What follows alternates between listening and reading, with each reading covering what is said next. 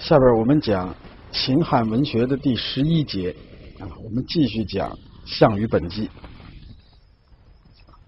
前面讲到项羽杀了宋义啊，自己成为上将军啊，在这种情况下，他就率兵渡过黄河，去和秦军的主力作战。项羽以杀青子冠军。青子冠军就是宋义，威震楚国，名闻诸侯，乃遣当阳军、蒲将军将卒二万渡河救巨鹿。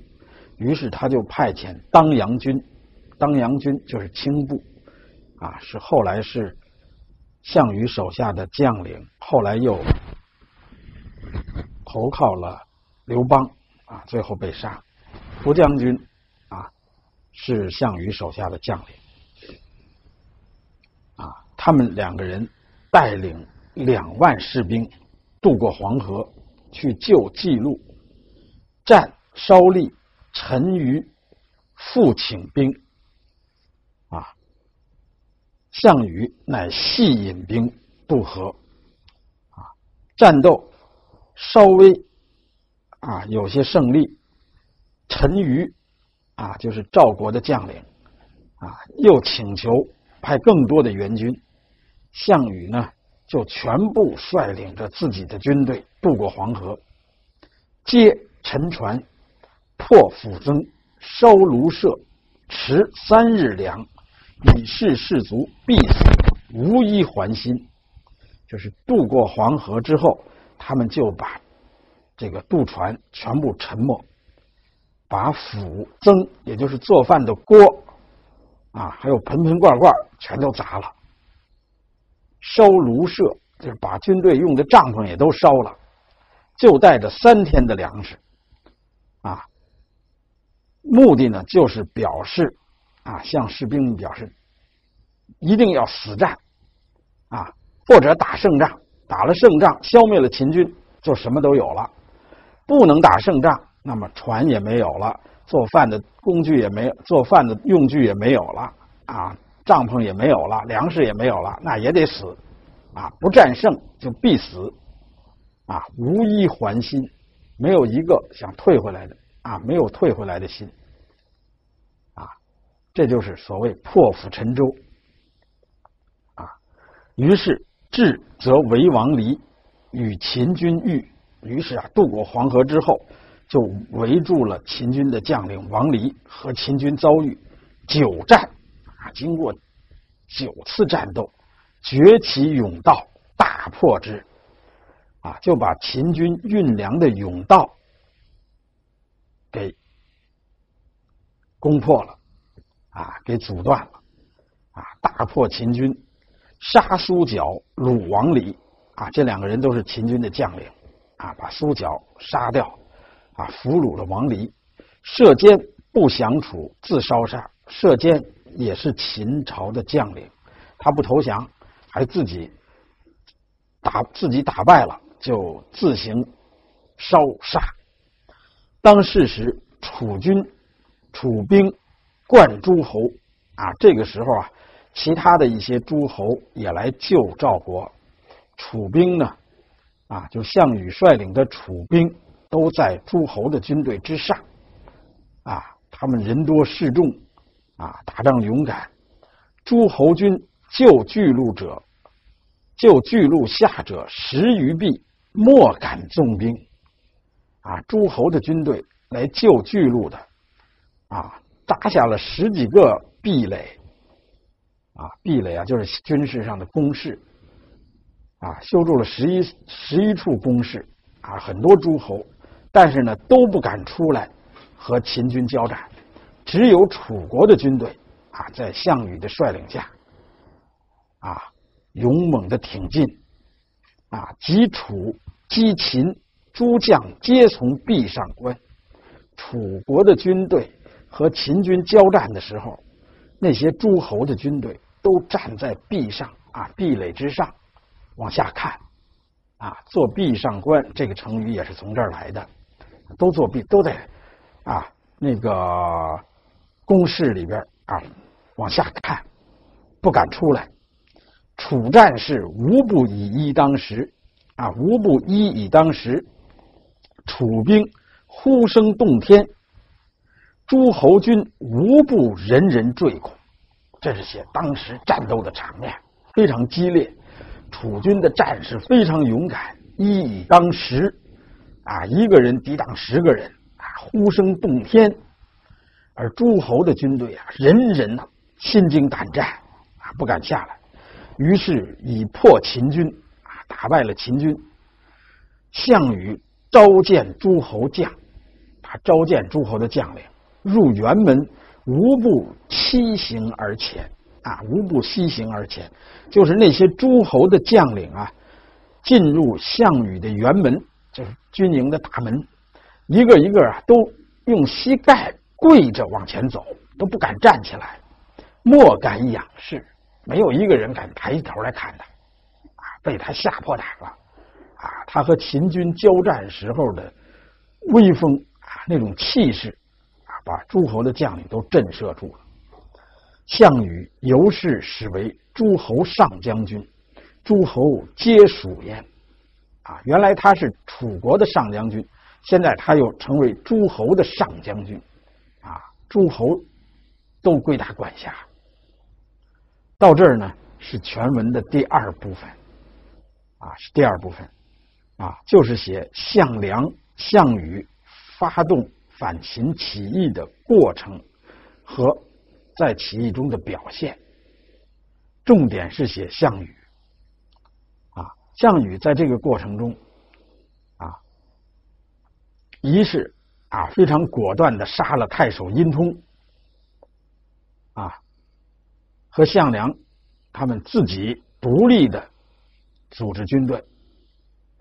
再有就是在项梁死后啊，他又挺身而出。杀了宋义，啊，不顾个人的安危，率领大军渡河救赵，击败了秦军的主力，这样就为推翻秦朝奠定了坚实的基础，同时也为项羽成为诸侯的上将军，为他日后的地位奠定了一个基础。到这儿呢，都是项羽一生中。最光辉的表现，啊，是项羽一生当中啊最辉煌的业绩，下面呢还继续书里边还继续写他在反秦起义当中的一些事情，啊，所做的一些事情，啊啊，我们的教材上呢对此做了一些删节。啊最后呢，项羽就长驱直入，到了秦地，也就是现在的陕西啊，当时称作关中。在这儿呢，有这么一个，中间还有这么一段曲折，就是楚怀王派手下的军队向秦地进攻，他就和手下的诸将有一个约定。说是谁先攻入关中，谁就被封作关中王。但是楚怀王他有一个偏心，他不太喜欢项羽，他喜欢刘邦，因为他知道刘邦刘邦这个人呢很有计谋，手下有一些谋士啊，他做事呢也很稳妥，不喜欢烧杀。而项羽虽然打仗勇敢，但是头脑简单，性格也很暴躁。他喜欢烧杀，啊，他跟秦朝又有大仇，所以这个楚怀王呢，就让项羽走一条比较曲折的进军路线。而且这个路上呢，又有秦朝的军队，就让刘邦啊走一条近路，啊路上也没有秦朝军队阻挡，这样刘邦就率先进入了咸阳。进入咸阳之后，刘邦呢听信了手下一些人的话，就派人把住了函谷关，想要阻挡其他的诸侯入关啊，让自己在关中称王，有这么一个曲折。当然，刘邦入关之后啊，也做了一些事情，比如他派人啊守卫秦朝的宫殿啊，这个秦朝的皇帝啊子婴出来投降，他也没有杀，并且呢，他。和秦地的老百姓啊订立约法三章啊，让自己的军队啊不许杀人啊，不许随便杀人啊。他的军队很有纪律，很受秦地百姓的欢迎。另外，他手下的谋士萧何还把秦朝的档案文书都收集起来加以保管。这确实说明呢，刘邦呢。这个人有头脑啊，所以楚怀王啊，就从这一点上，他比较偏向刘邦，让刘故意让刘邦先入关。但是刘邦入关之后，项羽当然不服气，项羽啊，他也向关中挺进啊，行略定秦地，他就啊大军进发。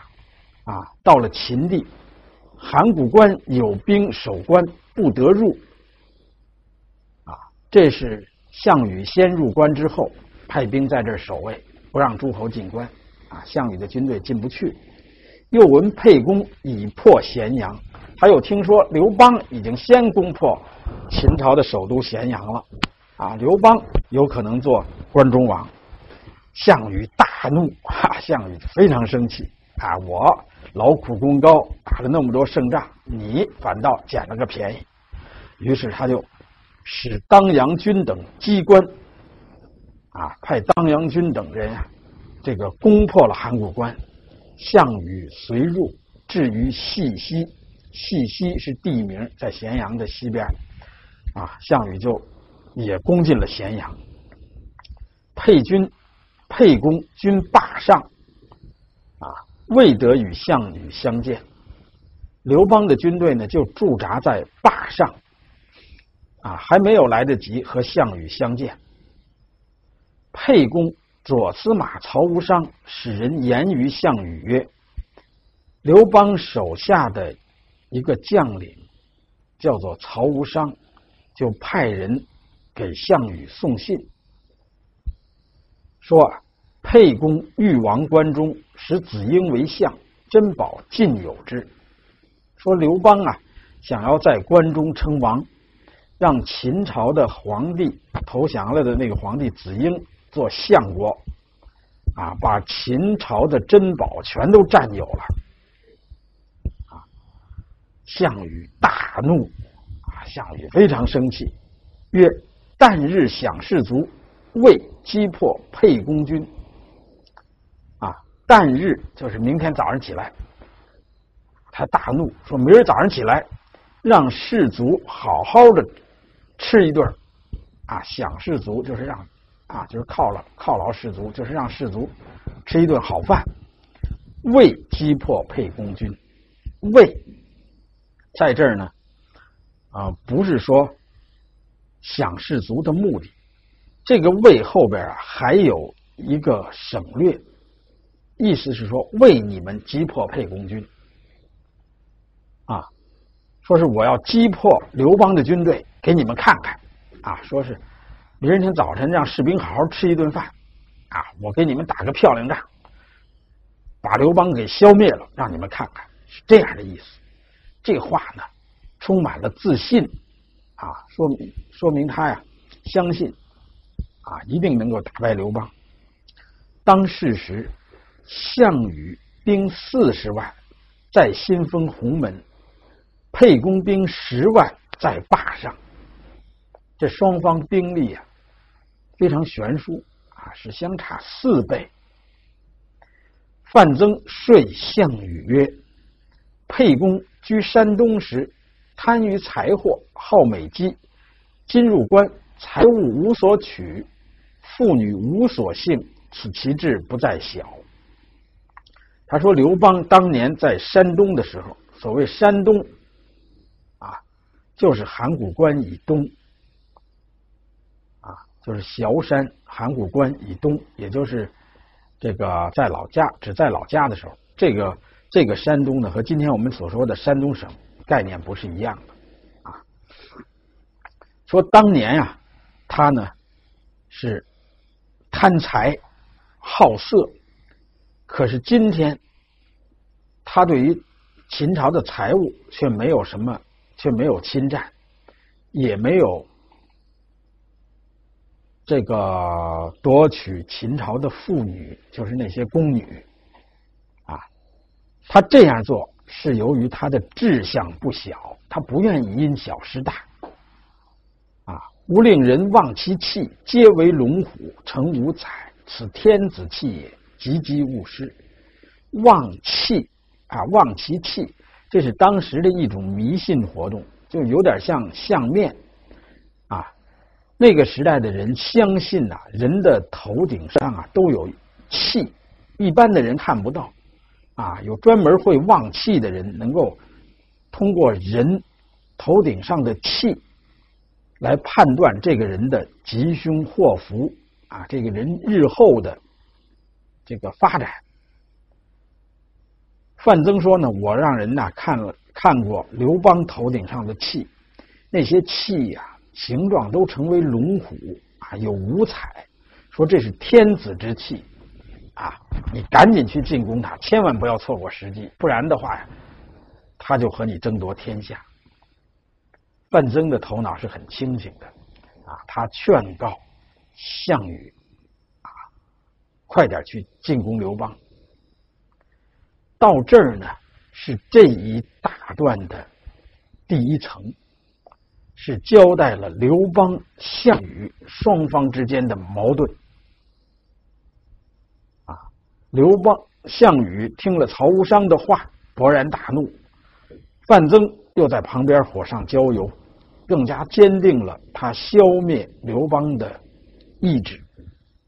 而双方实力对比悬殊，所以刘邦岌岌可危，一场血肉横飞的大战很可能就在明天早晨发生了。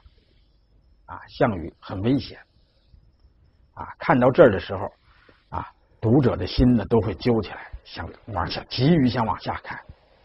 可是呢，事情却发生了转机。楚左尹项伯者，项羽继父也，素善留侯张良。啊，楚国的左尹，左尹是个官职啊。项伯，他是项羽的叔叔。项羽的叔叔很多，因为他这时候很年轻啊。他的家族里边很多人都是他的叔叔辈。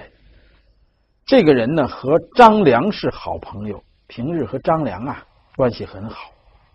这是说刘侯张良，张良曾经辅佐刘邦啊建立汉朝，所以在汉朝建立之后，他就被封为刘侯啊。而这个时候他还不是刘侯。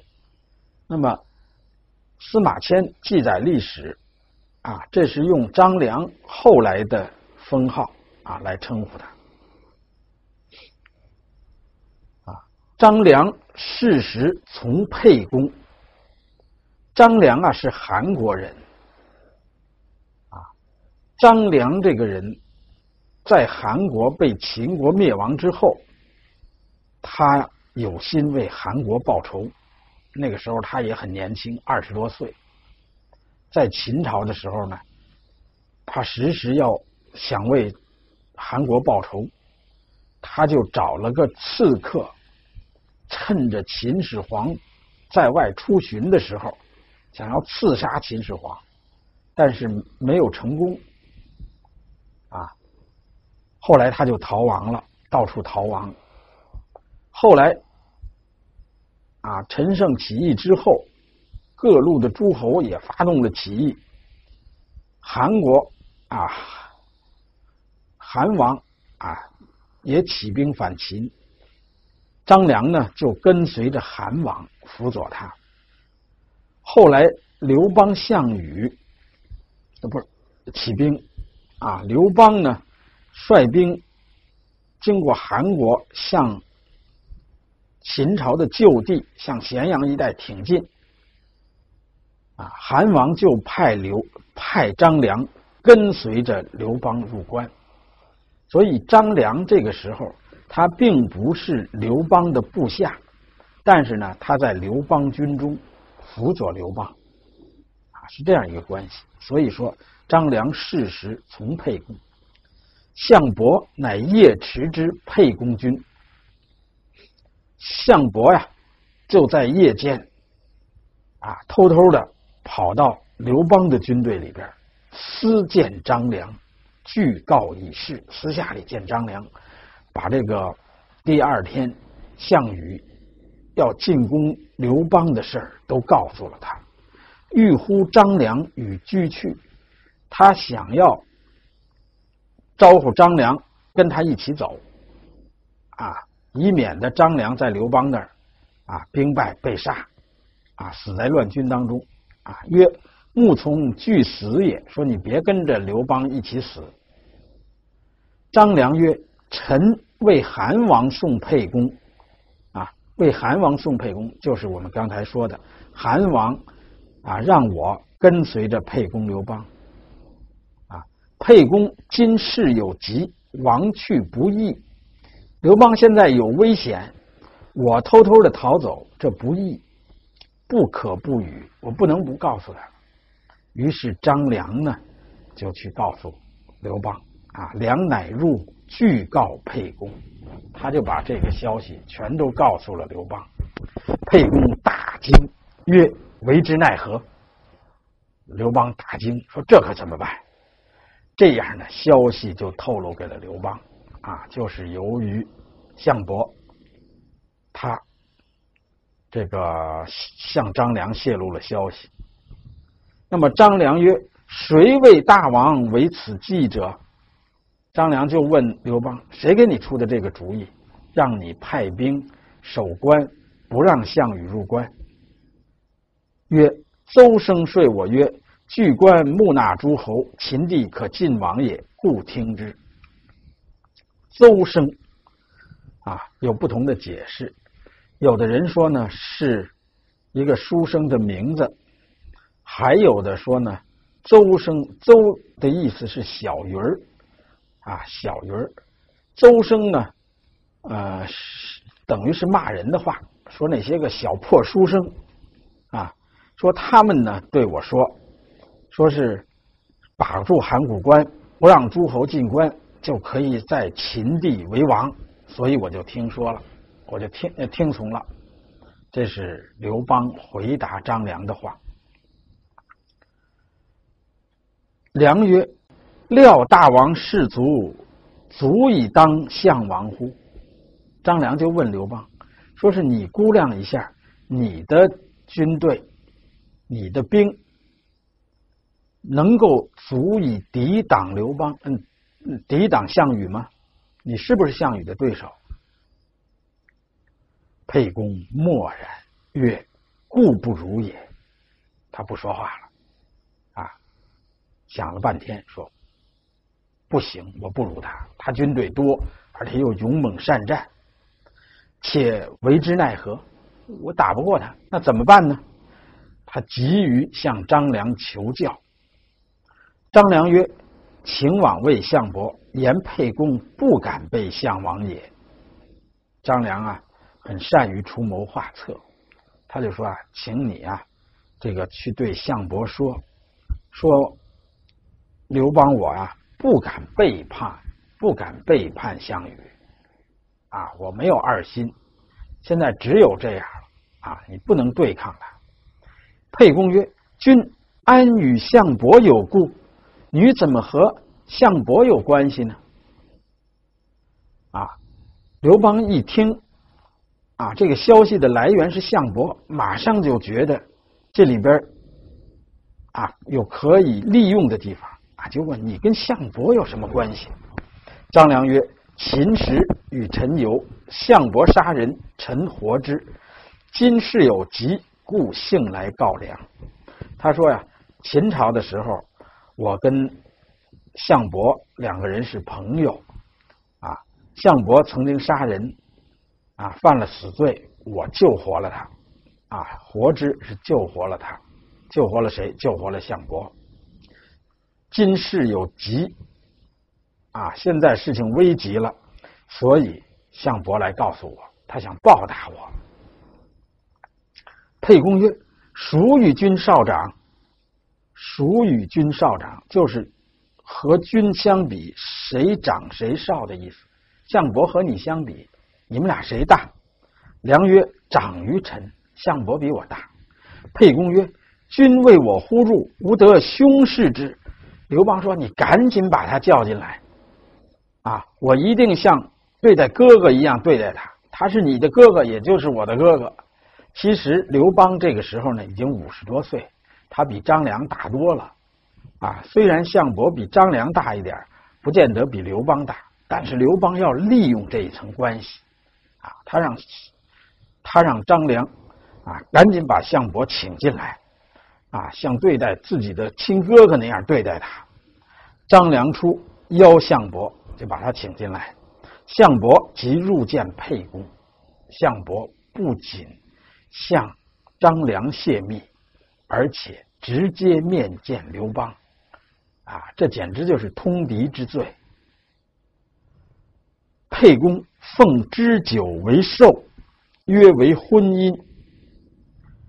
刘邦呢，就拿起大酒杯，向他祝酒，为寿的意思啊，不是给他祝寿，不是正好这天他过生日，为寿，在啊古文里边就是祝酒的意思，就是举起酒杯祝他长寿啊，祝你健康长寿，是这样的意思。不仅这样，而且约为婚姻，啊，就是结成亲家。啊，你你怎么样？你家里有什么人啊？有个儿子，正好我有个女儿，咱们结成亲家吧，结成了亲家，这都是在拉关系，啊，都是在拉关系，啊，实际上，啊，根据后来事情的发展，啊，刘邦也并没有跟项伯结成亲家，刘邦并没有把自己的女儿嫁给项伯的儿子，啊，只是在这儿呢逢场作戏，他要拉关系。而且他要为自己辩解，他说：“吾入关，秋毫不敢有所进，即利民，封府库而待将军。所以遣将守关者，被他道之出入与非常也。日夜望将军至，岂敢反乎？愿伯具言，臣之不敢背德也。”他这是为自己辩解。他说：“我呀，进入函谷关之后啊，秋毫无犯啊，而且呢，把官吏和老百姓呢都登记造册啊，即就是登记造册，把仓库啊都封起来啊，等待着项羽的到来。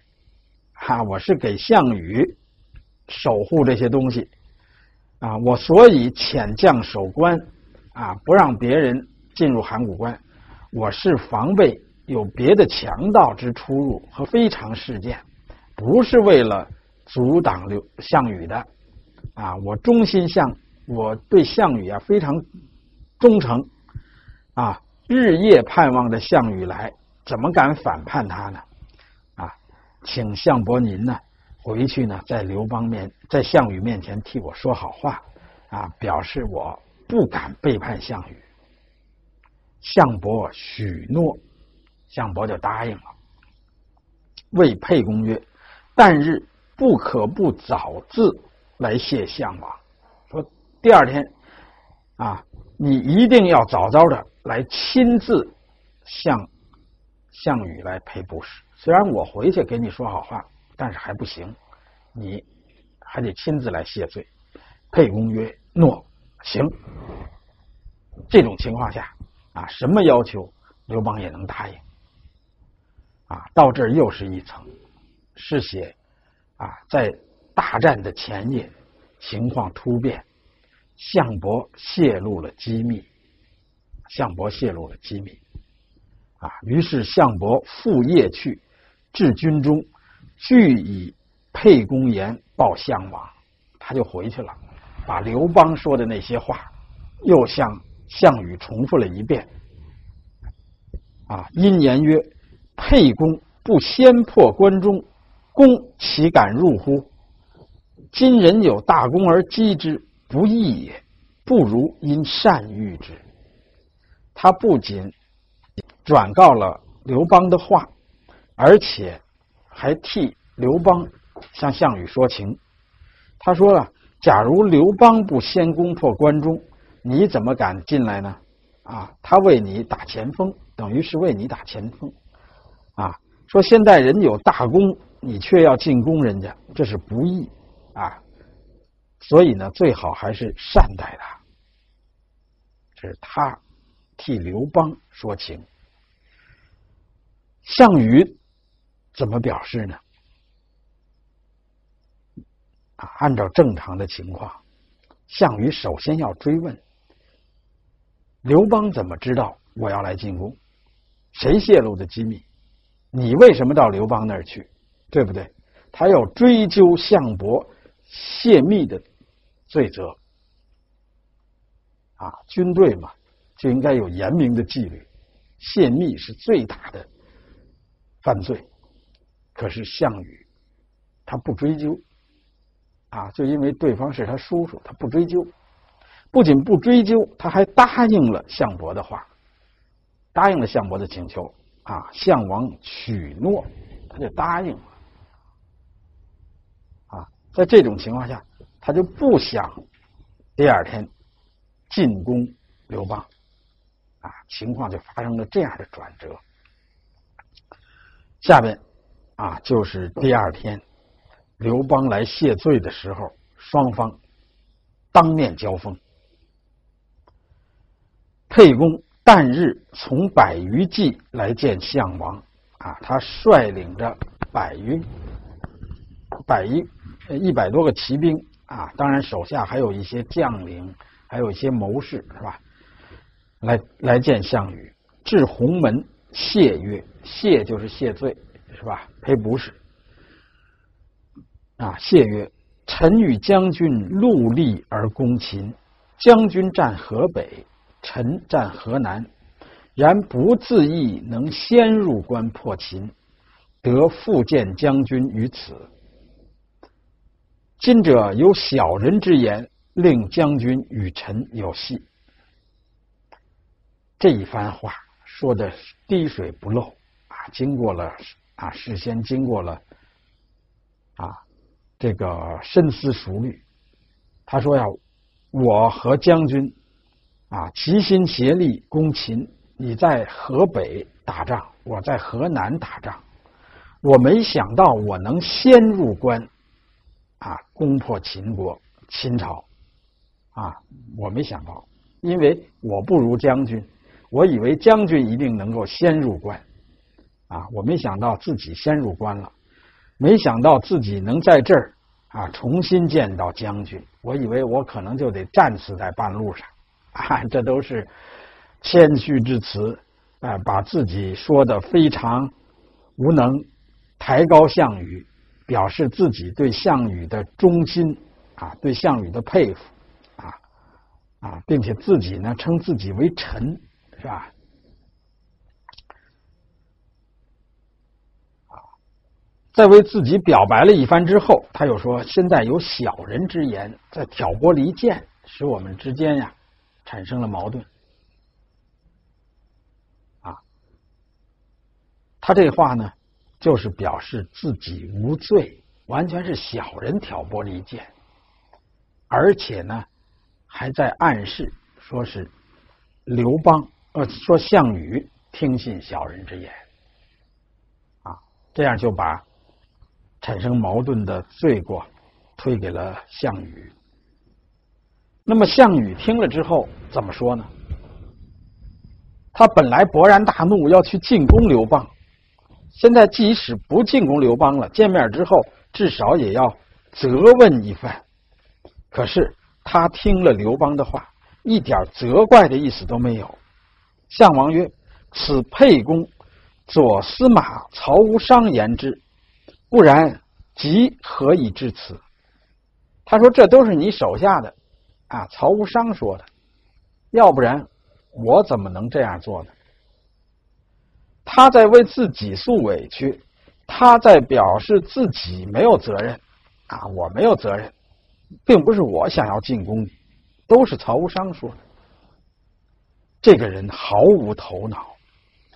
啊，一点也没有一个领导人的素质。啊，不经意之中就把向他通风报信的曹无伤给出卖了。他想到的只是为自己洗清责任，啊，说自己没有责任，啊，但是却上了刘邦的圈套，啊，出卖了曹无伤。可以看出项羽是如何头脑简单。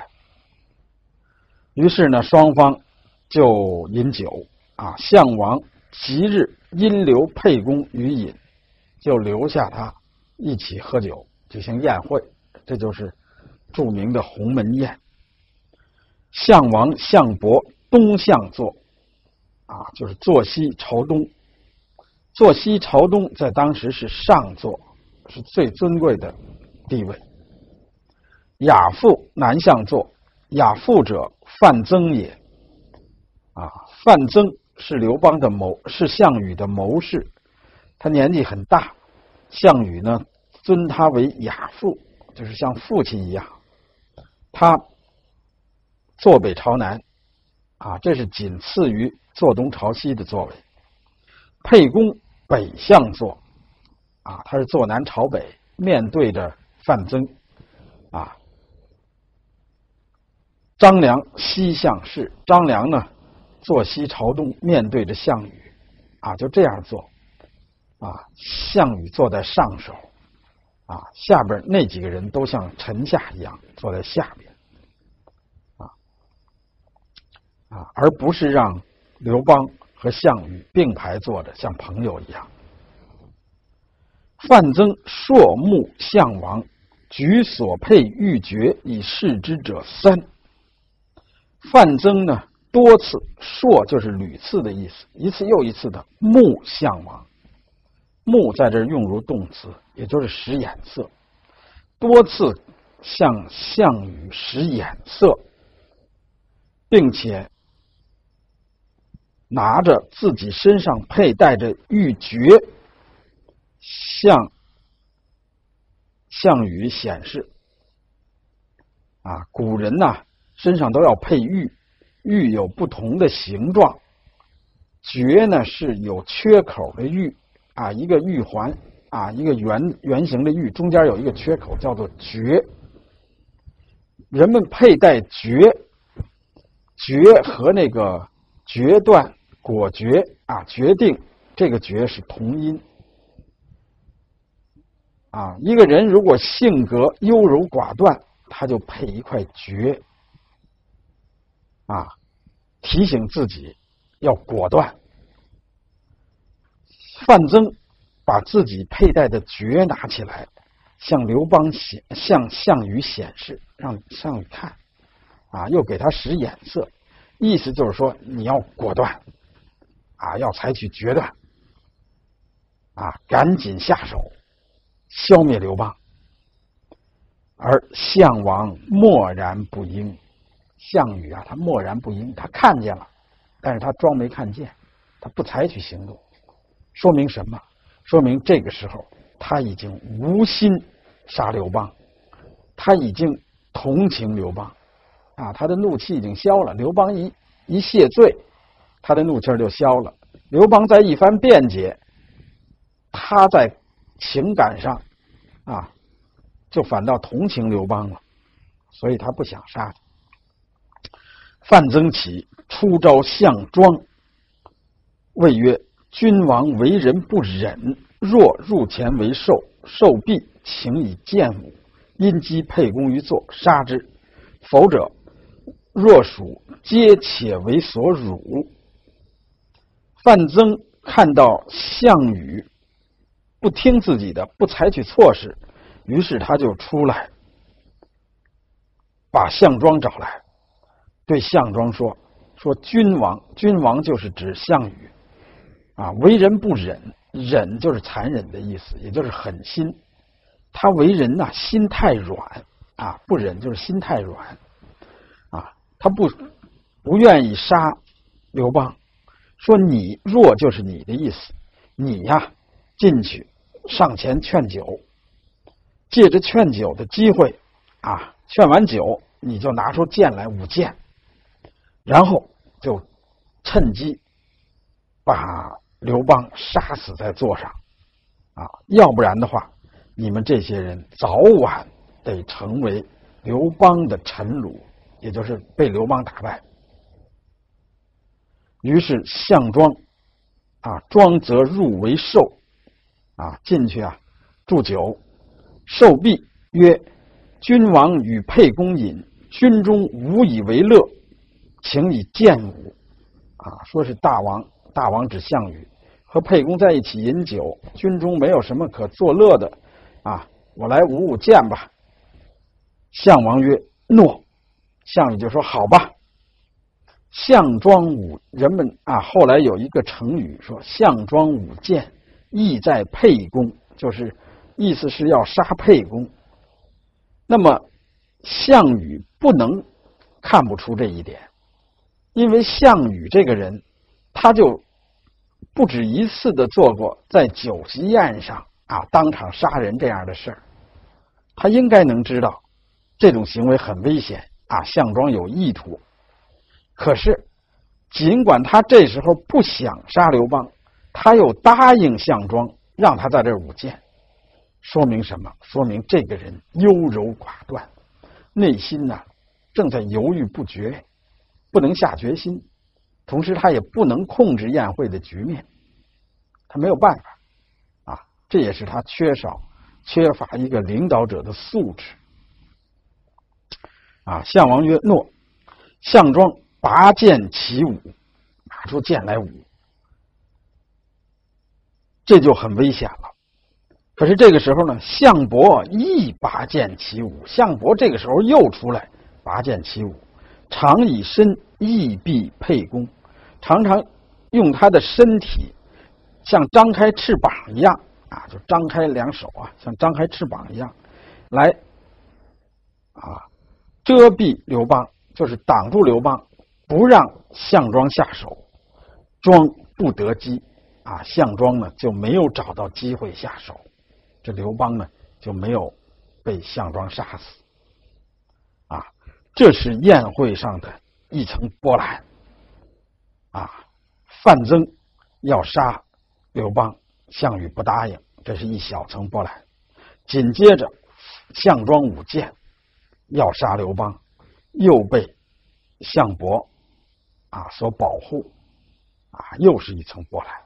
到了这个时候，啊，宴会上就是刀光剑影，形势非常危急。啊，这一节我们就先讲到这儿，啊，下下一节再继续讲。